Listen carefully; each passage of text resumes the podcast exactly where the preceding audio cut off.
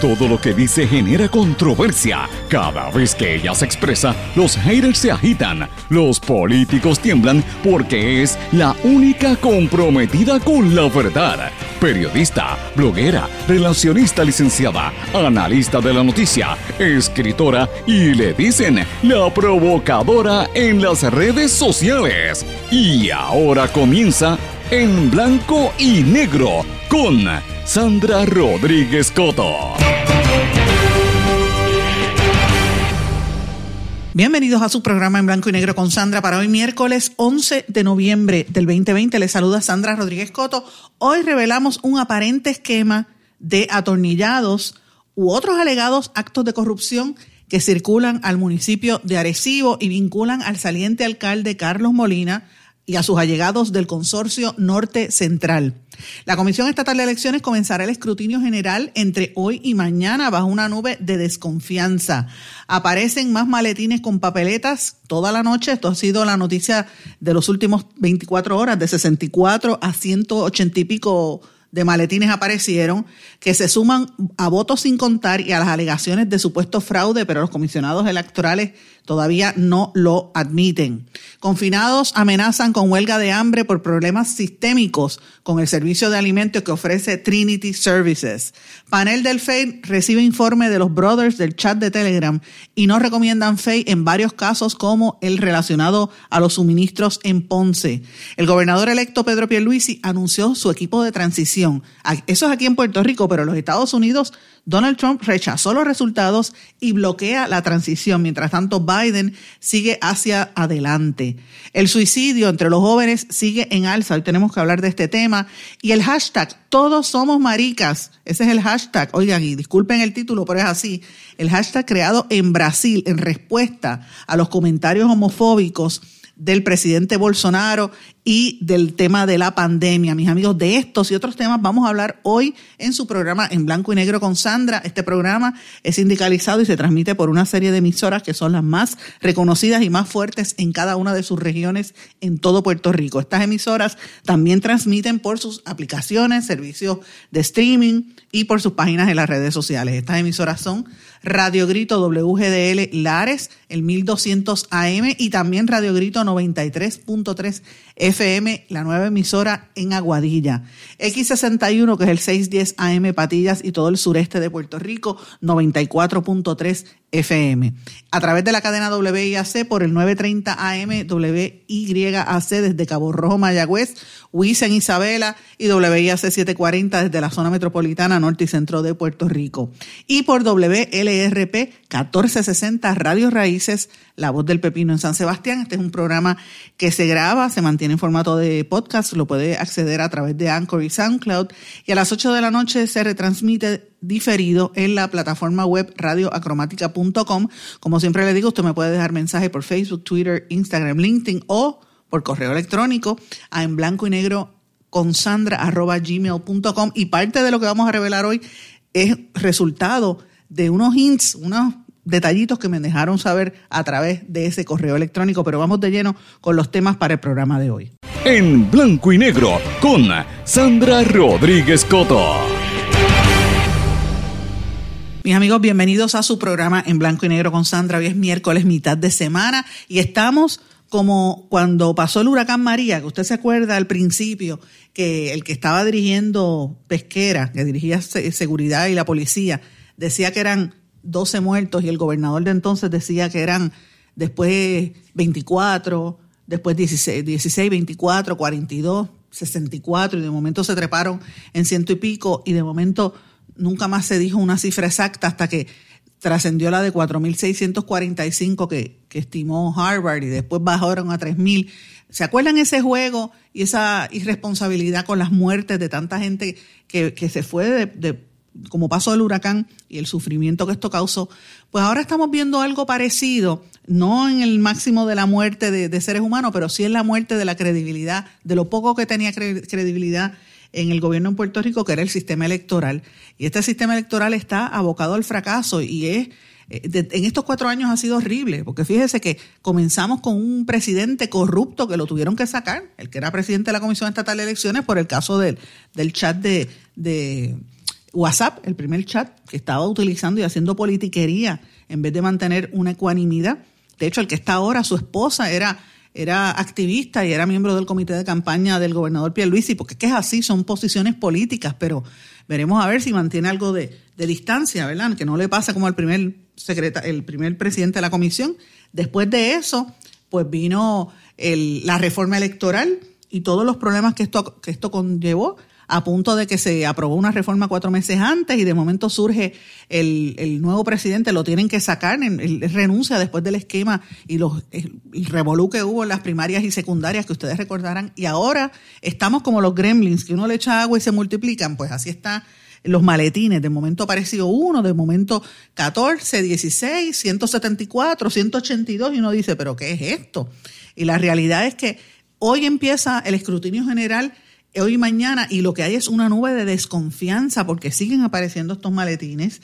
Hay información, señores, de que las autoridades federales están pendientes a lo que está ocurriendo allí y yo estoy trabajando en un análisis que vamos a hacer próximamente sobre este tema porque a mí no me cabe la menor duda de que aquí van a tener que intervenir de alguna forma las autoridades federales porque esto se nota eh, que hay irregularidades serias y esto de verdad, si usted escucha a los comisionados electorales de los partidos, han sido muy cautelosos. No dicen que hay fraude, pero yo sé por las acciones que están tomando, particularmente en torno a, la elección, a las elecciones que están conflictivas, como la de San Juan con Natal, la de, la de Culebra y otras a nivel de la Asamblea Legislativa. Usted sabe, a la de Guánica, por ejemplo, también, que, que aquí va a haber, esto va a terminar en los tribunales y va a haber unos cuestionamientos serios y la seriedad y la poca comunicación que están dando algunos de estos comisionados electorales señala que están tomándose otros pasos. Así que eh, hay que estar atento, no se sorprenda si viene algo que baje de los federales. Yo de todos modos trato de verle lo, positivo o tratar de, qué sé yo, no es minimizar, sino tratar de pasar el rato y, me pongo a mirar los comentarios que escribe mi hermano menor Jesús en su página. Y él escribió una cosa ayer que me hizo reír, decía, Señor, Solo te pido que mi cuenta bancaria se multiplique como maletín de elecciones. Amén. Yo digo, eso es verdad, porque es que esto aparece y es como si le echaran agua y de momento empiezan a crecer. Lo cierto es que eh, no se ha dado una explicación veraz del, desorden que hay ahí, de, de cómo es que siguen apareciendo y desapareciendo en el contexto de las elecciones. Esto no es normal, eh, porque de lo, de lo que, de lo contrario, no habría ni escándalo, no habría ni sorpresa, no habría ni suspicacia, no había, no habría ni, una leve sospecha, porque por más que traten de normalizar esto, esto hay, hay algo detrás. Eh, yo entiendo que esto es un tema urgente, donde se va nuestra credibilidad como pueblo, y la realidad es que todos los partidos saben que aunque Pedro Pierluisi sea el gobernador electo, ningún partido tiene un mandato contundente fuerte, porque aquí todo esto se dividió, especialmente en la Asamblea Legislativa. O sea, si no hay un procedimiento para el manejo adecuado de estos maletines, ¿quién, que lo, quién, quién falló en eso? Esa pregunta no se ha planteado. ¿Quién, ¿De quién es el error? ¿Es de Colomer o es de los comisionados? ¿Qué pasó? ¿Por qué no se hizo adecuadamente? ¿En cuántos colegios en Puerto Rico pasó esto? ¿Quién estaba a cargo de cada colegio, de cada unidad en la que sucedieron estos problemas de, que desaparecieron maletines? ¿Quién estaba a cargo? Ya se hizo una entrevista, ya se hizo un informe de esas personas. Se firmó algo. ¿Dónde está el documento? ¿Quién es el responsable de esto? ¿Sabe? Eh, y no se puede quedar en una conferencia de prensa en el aire o un programa de televisión, porque es que aquí lo que necesitamos saber es quién dio las instrucciones, cuál es la teoría, qué es lo que hay detrás, si es un patrón en todo Puerto Rico. O sea, los periodistas que tienen recursos, y yo reitero, este programa lo hacemos esta servidora y, y los técnicos que me ayudan en las distintas emisoras, pero para de contar. ¿Sabes? Yo no tengo los recursos para poder hacer una investigación eh, exhaustiva como quisiera y merecen esto. Aquí hay medios de comunicación con un montón de empleados. Pónganse a trabajar y hacer estas preguntas, porque es que es la realidad. ¿Sabes? ¿Quién es el que está investigando esto? A mí me preocupa lo que está pasando y uno se ríe, ¿verdad? Pero en el fondo duele el saber cómo se, están destruyendo las, instituciones en este país, porque esto no aparecieron por, por, por arte de magia. Entonces Colomer, eh, el presidente Rosado Colomer dice, bueno, estaban ahí, es que estaban tirados en la bóveda, pero ven acá, nadie los vio. ¿Quién los tiró? ¿Quién los desorganizó? No se supone que estuvieran en otra parte. ¿Quién los tiró ahí? ¿Sabe? Esta, yo, yo siento que están tratando de pasar la página lo más rápido posible y como hay una actitud de la gente que está harta, porque la realidad es eso, el pueblo está ya se hartó de la política, pues los que están cometiendo los actos irregulares se sientan esperando a que ese cansancio pues domine y no se, no se pregunte. Y yo creo que por el, por el chorro se nos va a ir la democracia, las instituciones y lo poco que, que teníamos de credibilidad si esto no se toma con seriedad y, con mesura. Aquí estamos hablando del derecho máximo en una democracia, que es el derecho al voto. Y si aquí hubo traqueteos, o por lo menos hubo una apariencia de que hay un revolú ahí, alguien tiene que tomar acción. Y yo le exijo a los medios de comunicación que tienen recursos, que pongan a su gente a hacer las preguntas e investigar. Y si los partidos políticos no tienen la capacidad de hacerlo públicamente, los que tienen también recursos, como el Partido Popular, que es un partido grande, ¿qué pasa con el Partido Independentista? Ya que el PNP no dice nada, porque al PNP se le están haciendo unas imputaciones eh, porque eh, eh, Edwin Mundo se pasa tocando las máquinas y caminando por allí. ¿Dónde están las explicaciones de eso? Pues mire, el PIB, el PNP y el, el, PIB y el Partido Popular que tienen estructura, hagan sus comentarios, hagan sus declaraciones, investiguen. Y si no lo hacen, pues mire, los periodistas que tienen recursos, háganlo porque de verdad eh, esto es una situación sumamente seria y preocupante. Pero bueno, mis amigos, brevemente les quería mencionar que ayer el, gobernador electo Pedro Pierluisi anunció quienes van a integrar sus comités de transición. Está, entre estos lo preside el, amigo alcalde de Bayamón, Ramón Luis Rivera, que espera que sea una transición ordenada. Y está también eh, Carlos Mellado, que ya se, eh. Él fue procurador de salud y se vincula y se especula que él va a ser el próximo eh, secretario de, salud. Eh, también presentó los que vienen para desarrollo económico, para policía, para seguridad. Ahí está Juan Carlos Blanco, que estuvo en el comité de transición de, Luis Fortuño, y otra serie de personas interesantes por demás. Trajo a, a Omar Negrón para asuntos municipales. Eh, también al amigo Enrique Volker en el área de tecnología. Así que me pareció bien acertado este comité de transición que está nombrando el gobernador electo eh, Pedro Pierluisi. Me, me, pareció, me resultó bien interesante. Eh, también ayer trasciende que las cajas, apareció la caja fuerte y las computadoras que supuestamente estaban robadas en el Partido Popular. Mm, ahí yo veo una nébula medio extraña bastante raro que está eso.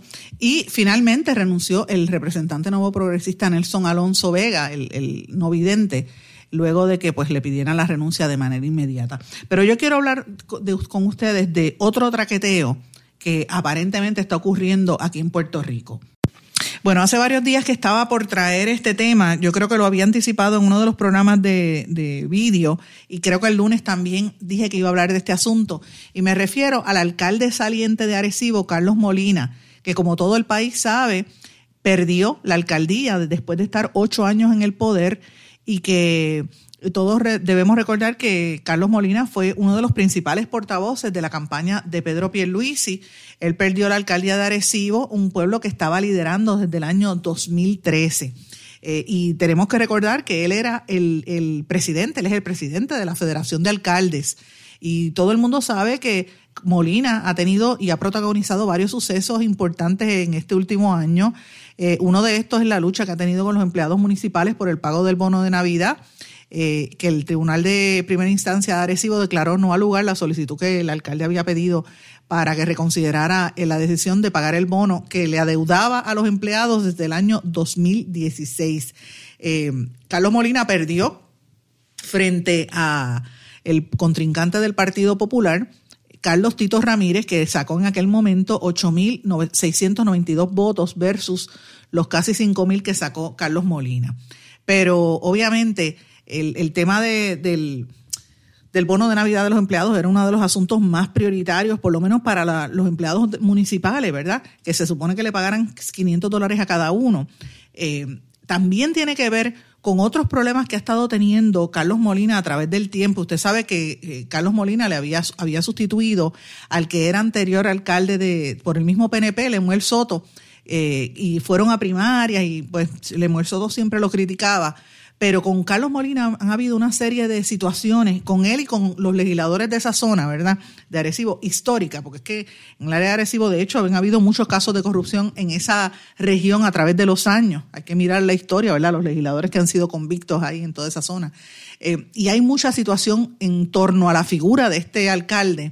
Eh, y no podemos olvidar, por ejemplo, lo que pasó durante el huracán María. Yo siempre traigo esto de a colación porque es una cosa que me tocó directamente a mí. Yo recuerdo que cuando estábamos cubriendo en aquella transmisión especial de la, del, huracán María, que estábamos en, un montón de periodistas que éramos voluntarios, trabajando de voluntarios en la única emisora que estaba al aire, que era Guapa Radio.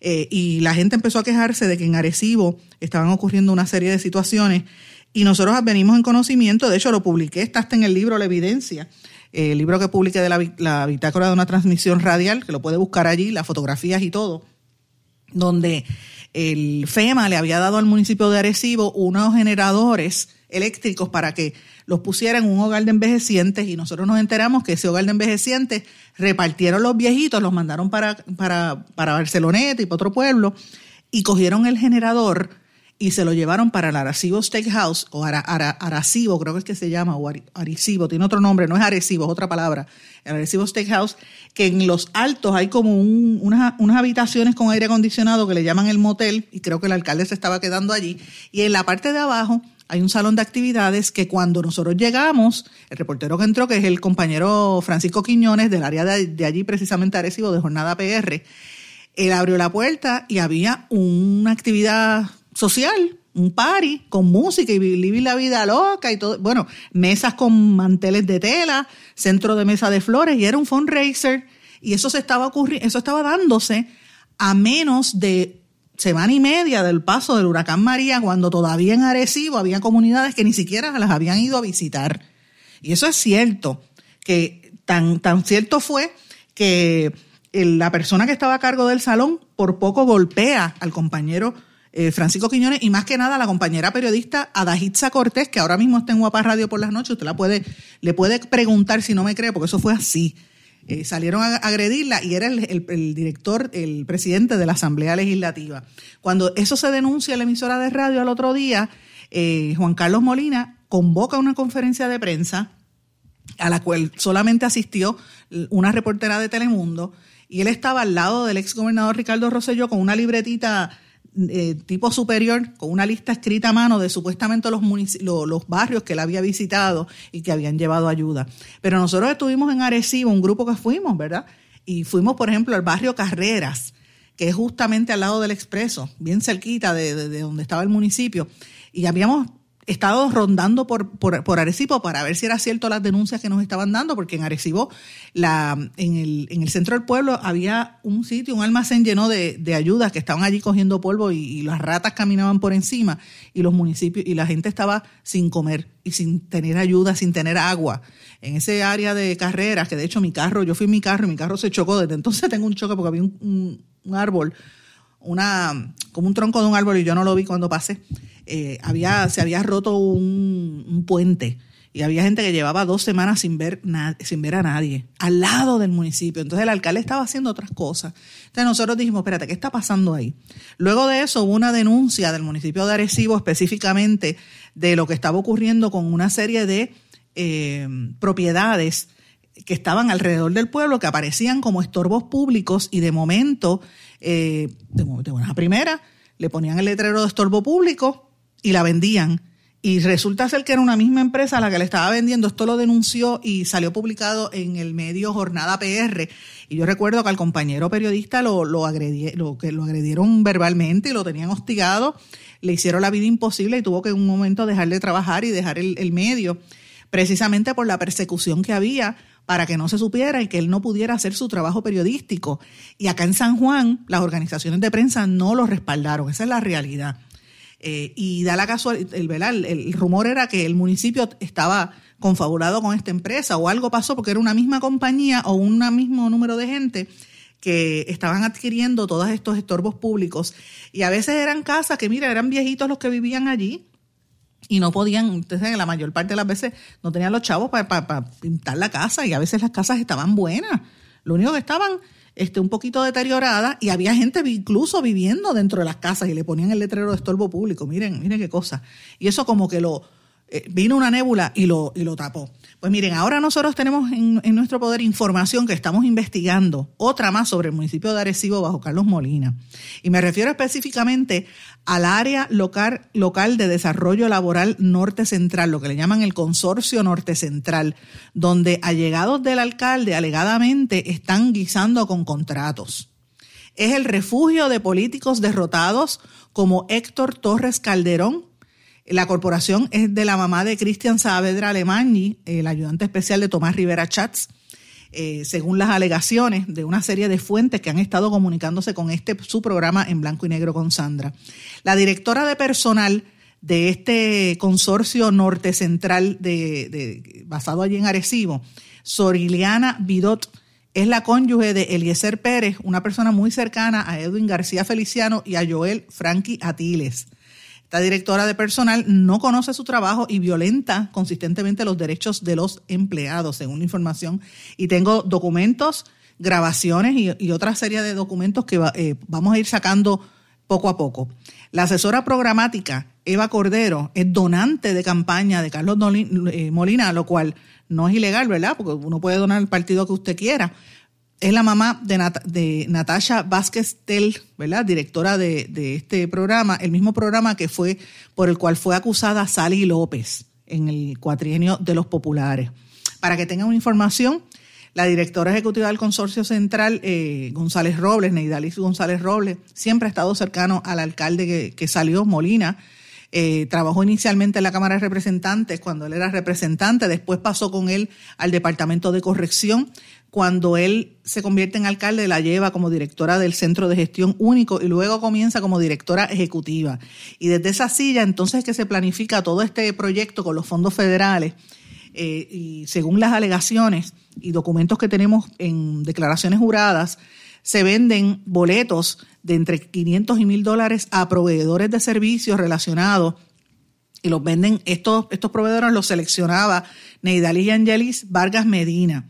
Entonces le daban un incentivo de hasta 90% de reembolso en nómina a los patronos allegados al alcalde y que supuestamente, según las denuncias, eran los que estaban prestándole los servicios. Un ejemplo de esto, Great Cut, cuyo dueño, Alexander Rassi, quien se encarga del arreglo personal precisamente del exalcalde Molina y de su familia. Otro de estos es Ian Brothers Constructors, de Michael Rodríguez Matos, presidente de la compañía, afiliado al Partido Nuevo Progresista y donante de campaña de Molina. El bufete legal Consorcio Norte Central 1 también se imputa que tienen allegados al alcalde y lo señalan como donantes, lo cual, reitero, no es ilegal. Usted puede donar al, partido que usted quiera. lo interesante es que dona e inmediatamente aparece con contratos. Eva Cordero, ¿verdad? Asesora programática, también es donante de la campaña. Ivonne Vázquez, coordinadora de la Junta Local Norte Central, esposa del coordinador Manuel eh, de Manuel, que es el coordinador de servicios de WOTS eh, hay un claro conflicto de interés en esa, ¿verdad? En, esa situación, o por lo menos esa era la apariencia. Está también el nombre de Frank Rivera, presidente de Northwest Technical College, alegado, alegado allegado al saliente destituido alcalde, ¿verdad? El que perdió las elecciones, donante de su campaña. Entonces, la imputación es que ah, se está utilizando o que el alcalde utilizaba ese consorcio norte central para beneficiar a sus allegados con incentivos de nóminas y cursos de adiestramiento, entre otras cosas. Gente que está vinculada ahí, miren, para que tengan una idea, según nuestra fuente, como parte de esta investigación, durante los días y semanas que duró el lockdown, obligaron a trabajar a los empleados de carrera sin, sin ser esenciales con el fin de sacar todos los adiestramientos pendientes para que estos proveedores de servicios cobraran el dinero y así beneficiar la campaña de Molina en pleno año electoral. Los derechos de los empleados fueron violentados, no se les dio tiempo compensatorio ni incentivos por la labor realizada y, en otras palabras, se beneficiaron a los grandes intereses y el proceso de campaña. Entre estos se menciona Harry Vega. Eh, se menciona también los vínculos que hay con Vega y la administración que tenía Molina, el contrato que tenía con el Consorcio Norte Central y que él fue la persona que preparó el plan de clasificación y retribución a beneficio de los empleados de confianza de Molina y de Edwin García Feliciano. Eh, los que votaron a favor del plan fueron Carlos Molina, Rodríguez y Feliciano, el exalcalde de Lares, y Roberto Pagán, que se abstuvo de la votación. El restante de los alcaldes se ausentaron de esa reunión. Importante por demás, debo mencionar que la señora Neidalí González Robles aceptó, eh, se le imputa, ¿verdad? Esto es una imputación eh, por más de una persona con la que hemos tenido oportunidad de conversar eh, y que dice que ella aceptó que le construyeran o le pusieran unos gabinetes en su propiedad privada y que después se apareció una devolución de dinero de nómina a un patrono, ¿verdad? Y hay una serie de imputaciones eh, en contra de esta señora y que se alega que tiene una serie de, empleados que no cumplen con los requisitos de los puestos. Hasta ahí voy a dar información, tengo mucha más información sobre, sobre esto. Tengo, como le dije, he conversado con un sinnúmero de personas. Todo esto que estoy diciendo es parte de una investigación que estamos trabajando y a todos los que he mencionado en este espacio, siempre le digo, usted tiene la oportunidad de, presentar su punto de vista. Si está en contra, con mucho gusto lo voy a recibir, le voy a dar el mismo espacio para que usted se defienda. Pero la información que yo tengo es contundente y cuando yo me paro detrás de un micrófono a dar unos datos es porque tengo la evidencia en mano y, y lo que espero es que usted pues lo rebata. Todos los que he mencionado hasta ahora, con mucho gusto, pueden tener un espacio en este programa para para contestar estas alegaciones, pero yo creo que el saliente alcalde de Arecibo, Carlos Molina, tiene mucho que explicar y mucho que contestar. Vamos a una pausa, regresamos enseguida. No se retiren, el análisis y la controversia continúa en breve, en blanco y negro, con Sandra Rodríguez Coto.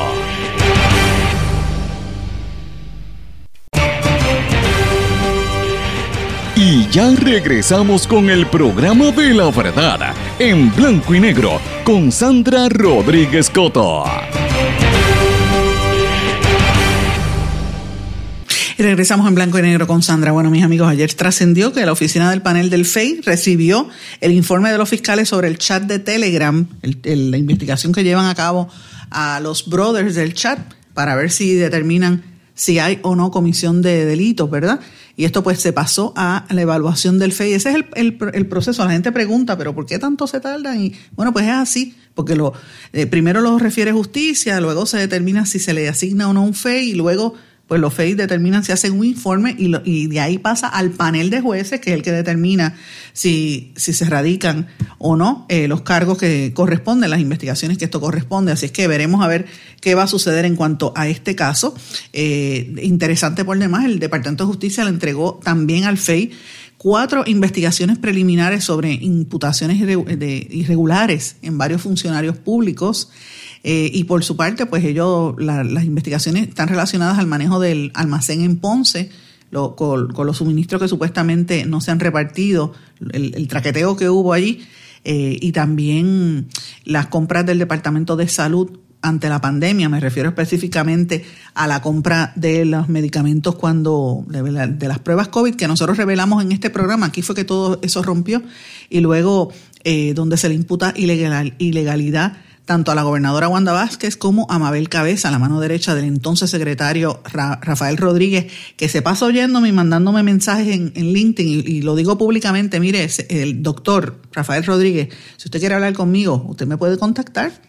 Y yo, yo espero que usted dé unas declaraciones de todo el esquema que ha habido allí. Así que me parece interesante.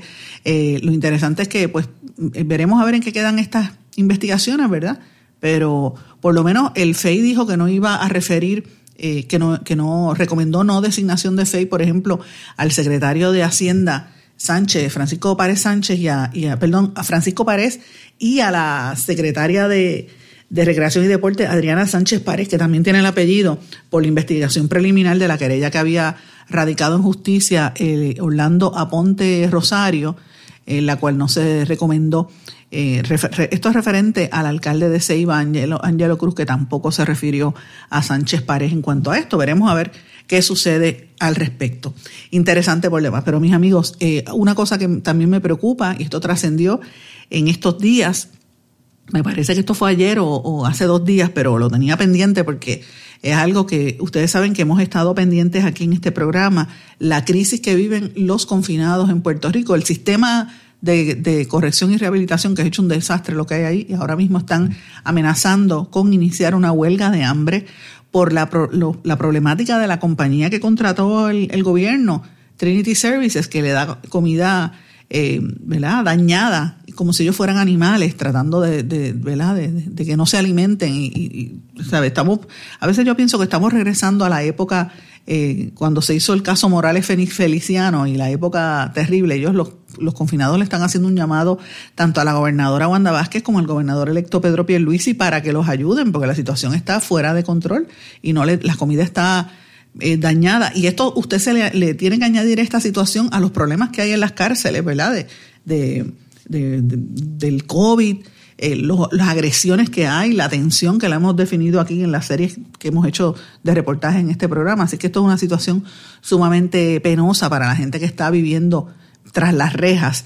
La compañía Trinity Services, en unas declaraciones escritas, reaccionó diciendo que ellos continúan proveyendo los servicios de alimentos, incluyendo las dietas médicas a toda la población y que los, los, los alimentos se siguen comiendo de manera preparada sin ningún tipo de queja. Pues, es como quien dice la voz de la compañía versus la voz de, de, los, de, los, de los confinados del país, que dicen que ellos alegan a la compañía que había antes, Carolina Catering Services, que supuestamente la comida era mejor. Veremos a ver. Eh, y hay quien diga, ay, no, porque yo sé que rápido dicen, mira, ellos se creen que son reyes, ellos están en la cárcel, ellos son confinados, no tienen derecho a estar escogiendo. Mire, señor, ya de por sí tener la libertad restringida ¿Sabe? Eso no, no le da derecho al Estado ni a ninguna institución a violar la, dignidad humana de cualquier otro ser humano aunque esté tras las rejas. Y el, el, alimento es algo importante y cuando se hacen este tipo de reclamos porque ya están frustrados los confinados del país. Pero bueno, señores, quiero mencionarles también la situación del COVID. La situación del COVID me tiene bien preocupada porque Estados Unidos, ustedes saben que ya eh, ha superado la cifra de infectados. De hecho, Hoy, esta mañana, salió que el estado de Texas se convierte en el primer estado que tiene más de un millón de casos de COVID. Imagínense eso. Aquí en Puerto Rico las cifras, ustedes saben que siguen aumentando eh, y, es, preocupante. En Estados Unidos los contagios son de más de 200 mil casos por día. En total, en la nación americana hay 10.3 millones de contagiados, 239.588 muertes. Esto según John Hopkins. Esto es, impresionante. Sobre 201 mil infecciones adicionales. Y esto pues usted le, le tiene que seguir añadiendo a la gente que se sigue muriendo. Hay 51 millones de personas contagiadas en el mundo y hay eh, un, un millón doscientos mil muertos en, en, el planeta. Aquí en Puerto Rico pues la situación sigue fuerte y yo quiero leerles brevemente una, un mensaje que envió una gloria del deporte puertorriqueño, medallista de oro y plata en los Panamericanos y Centroamericanos y ha sido de plata en las Olimpiadas. Eh, la judoka Melisa Mojica. Melisa Mojica, ustedes saben que ha estado en este programa en otras ocasiones. A mí me une una amistad Melisa Mojica porque ella fue entrenadora de mi sobrino. Yo tengo un sobrino, Luis Felipe, que, que es judoka. Estaba, practicaba el judo toda su vida y en la universidad. Y, Melisa fue una de las que más lo orientó, un ser humano extraordinario. En, nuestra familia la apreciamos mucho ¿verdad? Porque es de esas personas como los atletas olímpicos puertorriqueños que son echan para adelante. Y mire lo que ella lee y lo que ella escribió. Yo lo compartí en mis redes sociales y dice lo siguiente. Lograr hacer una clasificación olímpica conlleva muchos sacrificios hasta llegar a la meta. Planeamos y trabajamos duro sin esperar que mi amigo el COVID llegaría. Desde el viernes fue un combate duro, fiebre, super dolor en el cuerpo, dolor de pecho a grande escala. Pero más que nada me duele saber que estamos a merced de un sistema de salud horrible. Estuve cinco horas y 30 minutos esperando un apanador, un suero, unas pruebas que me digan si tenía o no el COVID. Dos días aislada sola, escuchando los gritos de personas suplicando ayuda. Me sentí muy triste y hasta llorando. Mi corazón roto por no poder ayudar, por estar igual, dependiendo de un solo enfermero que trataba de hacer el proceso de atención con solo cinco personas fastidiadas. Solo pensaba, Dios, cuántos viejos no han podido aguantar lo que llegan, en lo que llegan las ayudas. Pero peor aún, cuánta gente sabe que esto está pasando y no hacen nada para mejorar el servicio. No puedo quedarme sin decirlo, no debo. Hay enfermeros buenos que dan el 100% por la gente, pero esto no es culpa de ellos, es el sistema de salud de Puerto Rico que nos falla. Luego el lunes llegaron los refuerzos. Dios siempre enviándome ángeles, uno de ellos el enfermero llamado Alexis.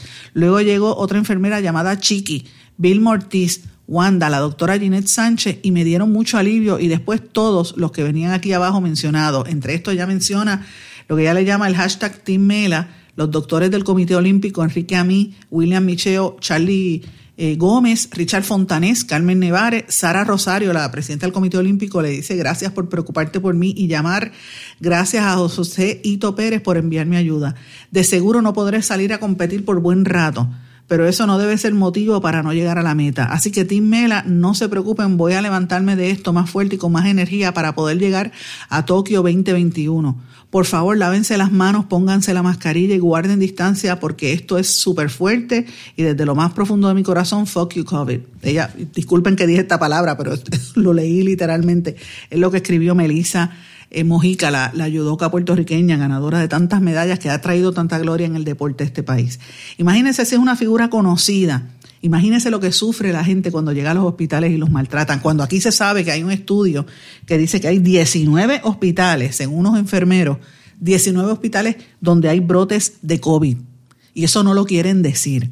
Entonces yo entiendo que esto es una responsabilidad compartida, porque tenemos un gobierno que empezó bien, y de momento se dañó por presiones económicas. Y yo entiendo la necesidad de la economía, el dinero es, es, urgente, eso es realidad, no se puede detener la economía pero ¿dónde está el servicio? ¿Dónde está el apoyo al personal técnico que son y el personal eh, de primera línea, que son los enfermeros, los, los, cuidadores, los médicos, que son los que se están enfermando? Y aquí el irresponsable principal es el pueblo, porque el pueblo se tira a la calle al garete y esto está regado. Mire lo que estoy diciendo de las estadísticas en Estados Unidos y aquí. Entonces usted va a coger esa enfermedad porque viene un irresponsable, no se pone mascarilla y están al garete en las elecciones en la campaña. Y mientras tanto, la gente fastidiada y los empleados en los hospitales muriéndose y bregando con los enfermos que los dejan horas, como dijo Melisa Mojica. Y Melisa Mojica es enfermera, señores. Ella es este, olímpica, pero es enfermera, así que ella sabe de lo que está hablando. De eso es que nosotros tenemos que, que, que evitar y de, y de eso es que tenemos que estar hablando para evitar que esta enfermedad se siga propagando. Esto hay que controlarlo. Y yo vuelvo a hacerle un llamado al gobierno y a la gobernadora, mire, considere apretar un poco esto, porque es que la gente está al garete en la calle y estamos en una temporada de mucha preocupación. Y entonces todo el mundo piensa, bueno, la vacuna, la vacuna viene en enero. Mire, hay que cogerlo con calma. Usted no sabe si esa vacuna, eh, hay, hay que vacunarse. Yo no soy antivacuna. A mí me, yo creo que la vacuna es, es importante y es necesaria, pero todavía es, nueva. Todavía hay un montón de, de, situaciones con las vacunas que se están probando. En, en Brasil murió una serie de personas con la, vacuna china. En Estados Unidos, la misma vacuna hace unas semanas atrás tuvieron que detenerla porque es muy rápido. Entonces está diciendo Pfizer, eh, que hacen una conferencia de prensa y la, y la compañía alemana Biotech están revelando eh, detalles de los efectos secundarios que ha causado esta, la vacuna que ellos quieren eh, presentar y lo que dicen es que da como si tuvieras un catarro, te da fiebre, te da dolores y la segunda inyección, ¿verdad? La segunda, hay una gente que le da como una segunda ronda y es como si tú tuvieras una resaca severa, si cogiste una, una borrachera y te dio una resaca, que estás ahí que te mareas, pues así te da el efecto de esa vacuna. Así que estamos hablando, ellos dicen que la vacuna tiene más del 90% de eficacia con esta enfermedad. ¿Qué pasa con el 10%? Eso no lo han explicado. Eh, ¿cómo, ¿cómo, esto funciona? ¿Va, ¿Va, a ser adecuada? ¿A cuánta, ¿Con cuánta gente se ha probado esta vacuna? Pues mira, son todas estas cosas que nosotros tenemos que pensar y analizar con detenimiento, ¿verdad? Eh, y, y, más que nada, para usted evitar enfermarse y tener que caer en un hospital donde no hay personal y donde siga contagiando al, personal médico, pues mire, protéjase. Si no tiene que salir, no salga. Si total el mundo no se va a acabar por estas cosas, se va a acabar por otras cosas, ¿verdad? Por la destrucción del ser humano, pero, pero eh, usted coja las cosas con calma. Si en este año que hemos llevado casi un año encerrado, usted se ha dado cuenta que usted no necesita estar comprándose zapatos toda la semana, no necesita estar gastando en ropa todo el tiempo, no necesita estar gastando fuera, puede compartir en familia y busca otras alternativas. Que si es, es horrible estar encerrado, sí lo es. Que uno quiere salir y compartir, sí. Pero no podemos en este momento hasta que no haya una solución. Así que de eso es que estamos hablando para evitar más muertes y más dolor a tanta gente. Vamos a una pausa, mis amigos. Regresamos enseguida.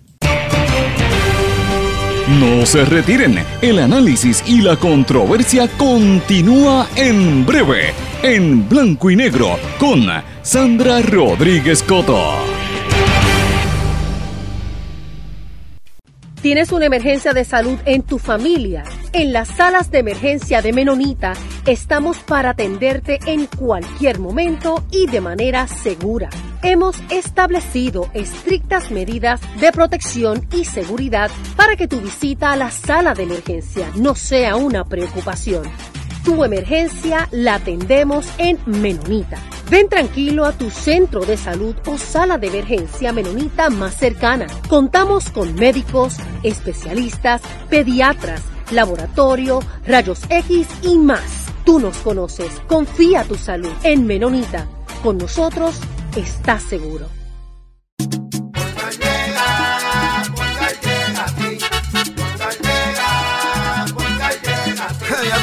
Eso es lo que te responden, pero ahora botaron la ola. Porque ya no importa en qué parte de la isla estés. Si tuviste un accidente, mi gente de Poingal le llega a tu casa o trabajo para que no te complique. Con servicio en todas partes de la isla y el mejor servicio al cliente. Por eso y mucho más, yo Piru lo digo, yo quiero Poingal. ¡Duro! Quites el dolor de cabeza con sus obligaciones de contabilidad con los servicios que presta Villalba y Villalba Company. Directo, personal y con sensibilidad humana. Lo que se busca en un verdadero asesor de contabilidad para todo tipo de servicio de contabilidad, pago de IBU, pago de nómina, informes trimestrales y anuales y otros. Ofrecen servicio directo personalizado. Villalba y Villalba Company. Para orientaciones, su teléfono el 939-336-5774. 939-336-5774. 5774. Y ya regresamos con el programa de la verdad en blanco y negro con Sandra Rodríguez Coto.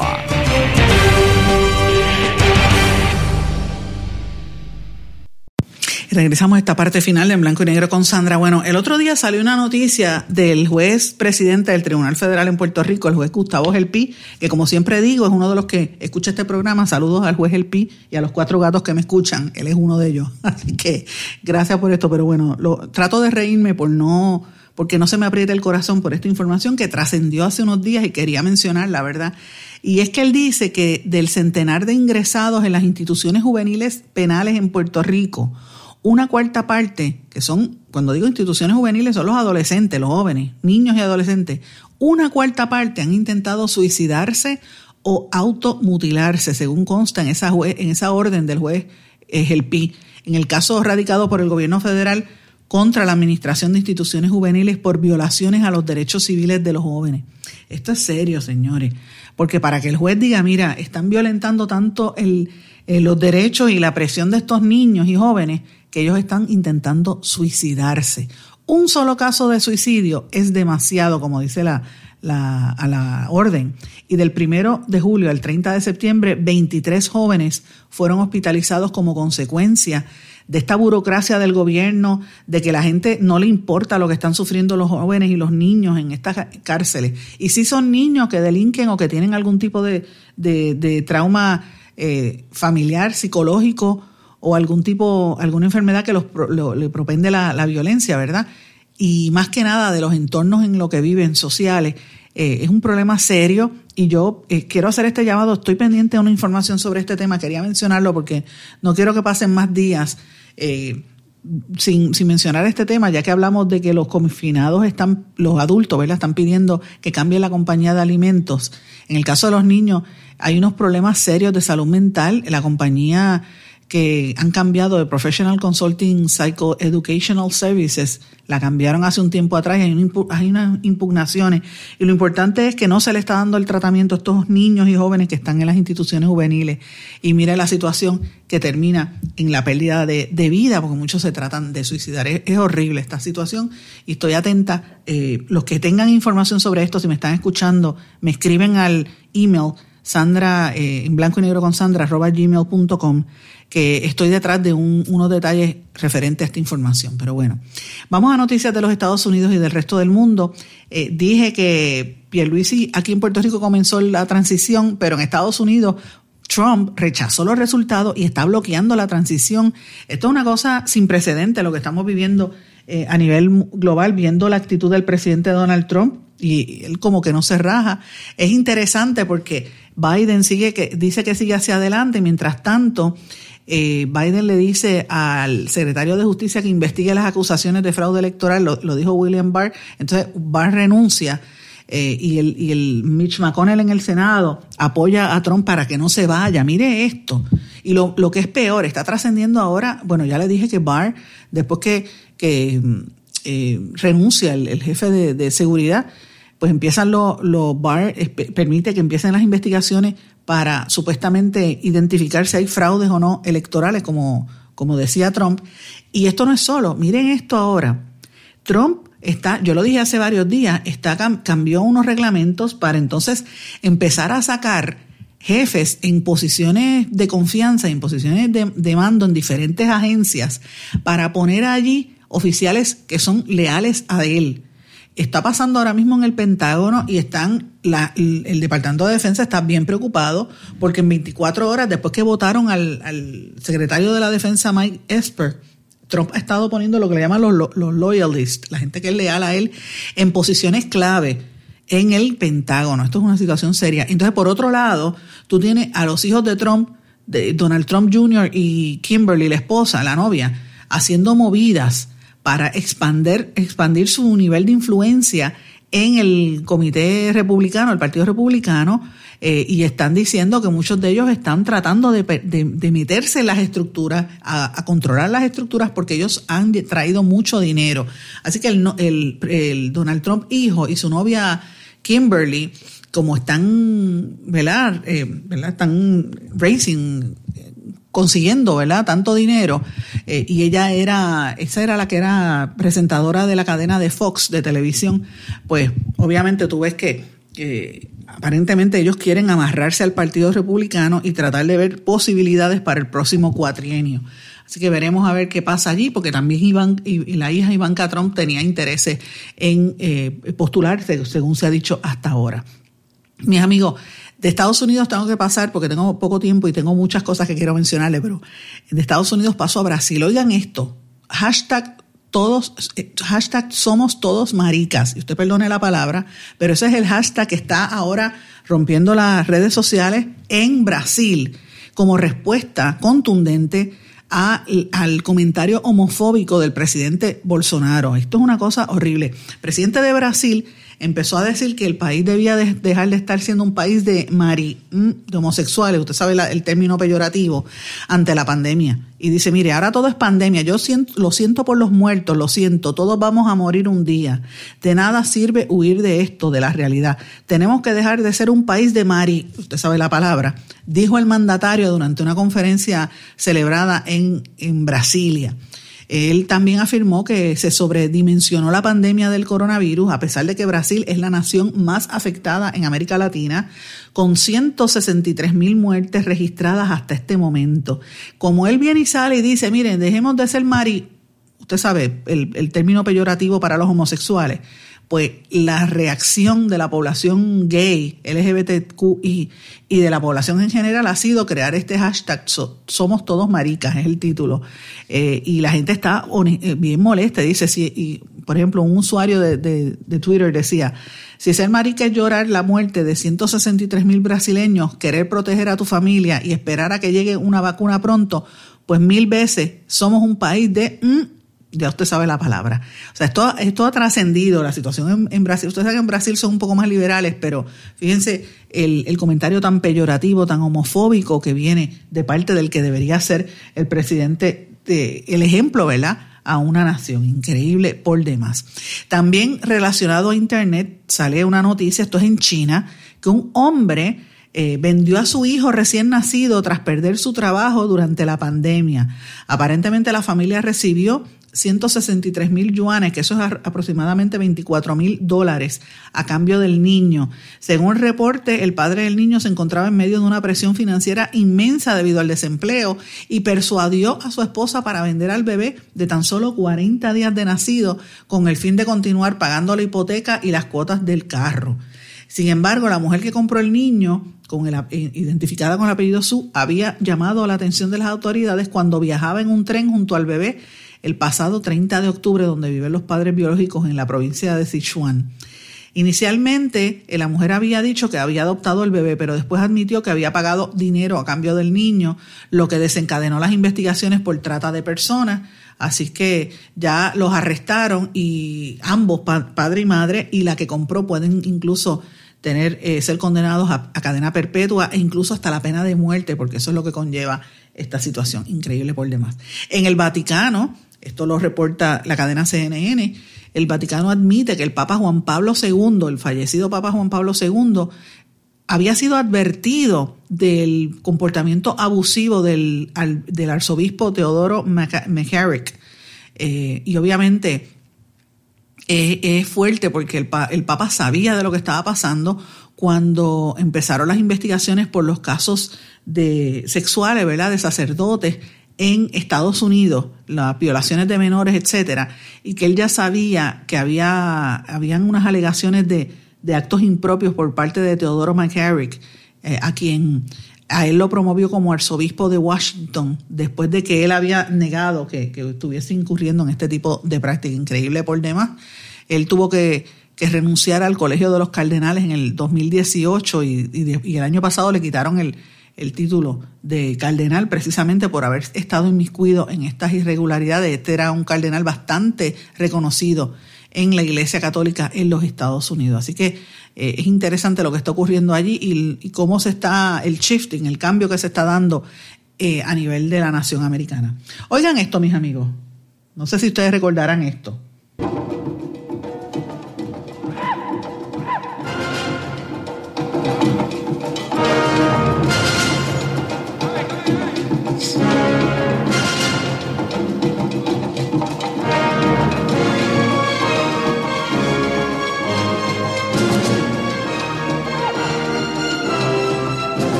Tratando de poner la música. Esa es la música de la película Coming to America de Eddie Murphy, una película del año 1988, que es de esas películas que repiten y repiten y repiten en la televisión, pero una película comiquísima, que se ha hablado de que viene una segunda parte muchos años después.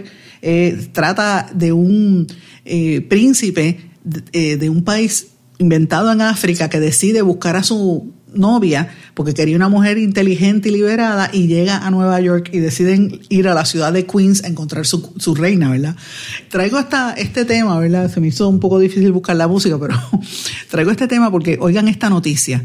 Hay un príncipe nigeriano que alquiló un un restaurante completo en la ciudad de Nueva York en su primera cita con la que ahora mismo es su esposa, que en aquel momento no sabía que él era un rey. Me refiero al príncipe Adencule Cule Andeballo o Milana hace 16 años que estaba en la ciudad de Nueva York y él caminando y vio a, a, una modelo, en las afueras del Hotel W en Manhattan y le dijo, yo quiero salir contigo. Entonces pues ellas estuvieron hablando y le dijo, pues está bien, vamos a, vamos a cenar y él le invita a cenar, van a cenar a un restaurante sin que ella supiera que él era miembro de la realeza. Ella no se dio cuenta que él era un príncipe nigeriano hasta dos años después. La pareja se casó y se mudaron de Nueva, estuvieron viviendo en Nueva York en el, 2010, en el 2006 y después se fueron a Londres.